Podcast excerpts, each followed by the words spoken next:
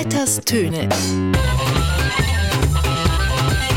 Mit Gabriel Vetter.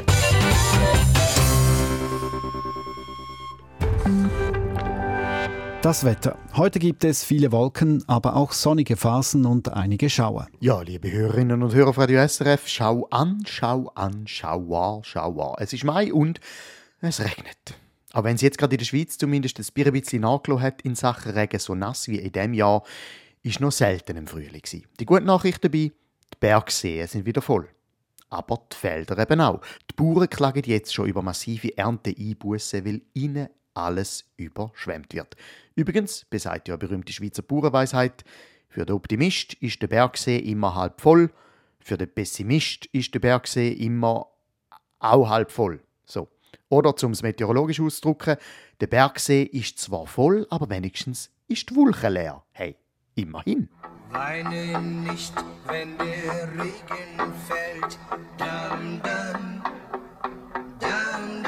Ja, weine nicht, wenn der Regen fällt. Letztes Jahr hat es noch geheißen, weine nicht, wenn der Regen fehlt. Ha! Geniessen, geniessen, das ist sicher auch etwas äh, ganz Wichtiges. Und es stimmt. Ich meine, wenn wir jetzt auf Brienz im Bündnerland schauen, zum Beispiel, Marmor, Stein und Eisen bricht eben tatsächlich, beziehungsweise bricht ab.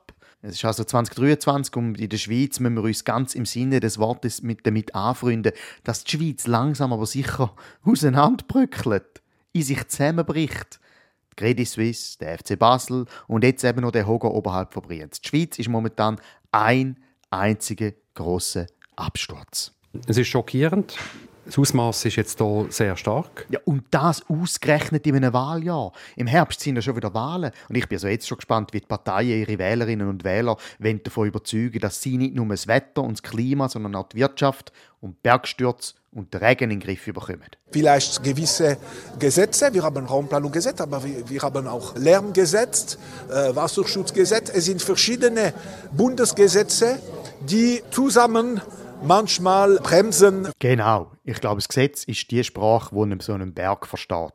Weil ganz im Ernst, ich kenne kein Gesetz, wo einen Berg rein juristisch würde davon abhalten ins Tal aber zu rasseln. To Switzerland now, where the tiny village Brienz is now empty after its residents were ordered to evacuate by Friday evening. That's because of the risk of an imminent rock slide. Ich meine jetzt mal ganz unter uns. Ich glaube ja, der Berg im Brienz oben, der kommt ja nur deswegen oben ab, weil sie im Unterland in den Primarschulen angefangen haben zu gendern.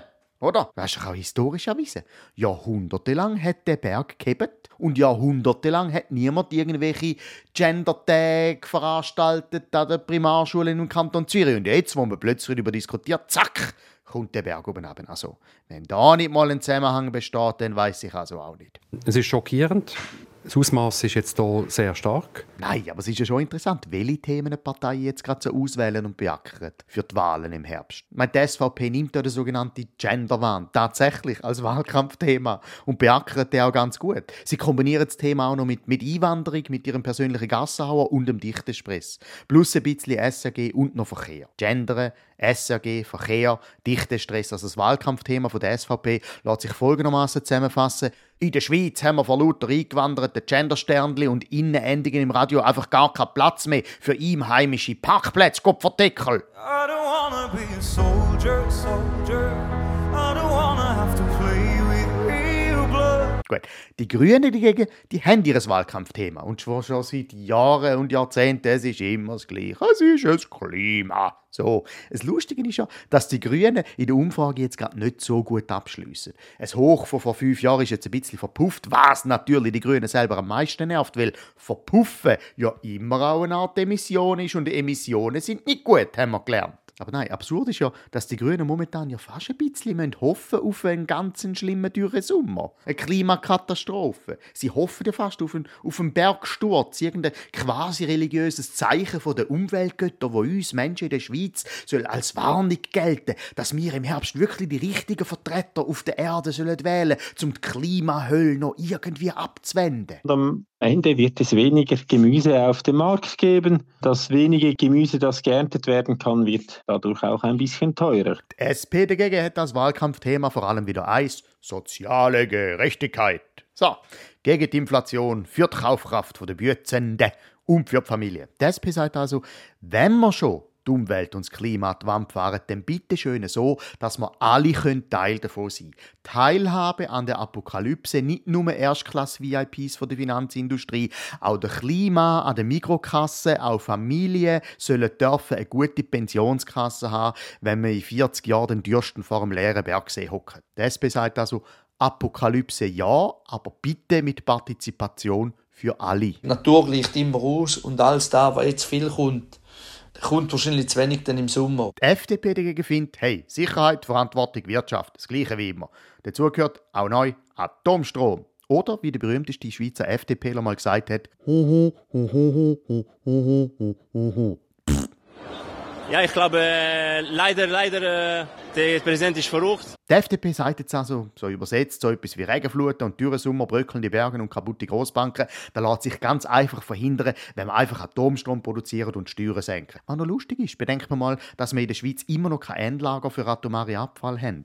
Aber die einzige Idee ist, dass wir die irgendwo im Gestein verbuddeln und gleichzeitig genau die Gesteine gerade dabei sind, auseinanderzubröckeln. Aber hey, gell, Eigenverantwortung gilt eben nicht nur für uns, sondern auch für die kommenden Generationen nach uns. Nach uns die Sinnflut heißt eben, die Sinnflut liegt in der Verantwortung der zukünftigen Generationen, nicht nur von uns. Die Ungeborenen sollen auch mal anstehen und Verantwortung übernehmen. Es ist schockierend. Das Ausmaß ist jetzt hier sehr stark. Gut, abschließend und zusammenfassend könnte man eigentlich sagen, die Schweizer Politik ist sich einig. Zum Bergsturz, wie der in Brienz künftig einzuschränken, hat die Städtekonferenz etwas vorgeschlagen, und zwar, dass man ab sofort Tempo 30 einführt für alle Steinschläge, Lawinen und Bergstürze. Wer sich nicht daran hält, muss mit dem Andreas Glaner am Gendertag im Basler Jockel über Parkplätze im Atomkraftwerk diskutieren. Und wer zuerst den Bergsee voll geschwitzt hat vor lauter Dürrenhitze, qualifiziert sich automatisch für die Conference League im nächsten Jahr.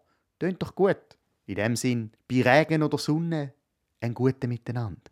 Weine nicht, wenn der Regen fällt, dann, dann, dann, dann. Vetters Töne. Mit Gabriel Vetter.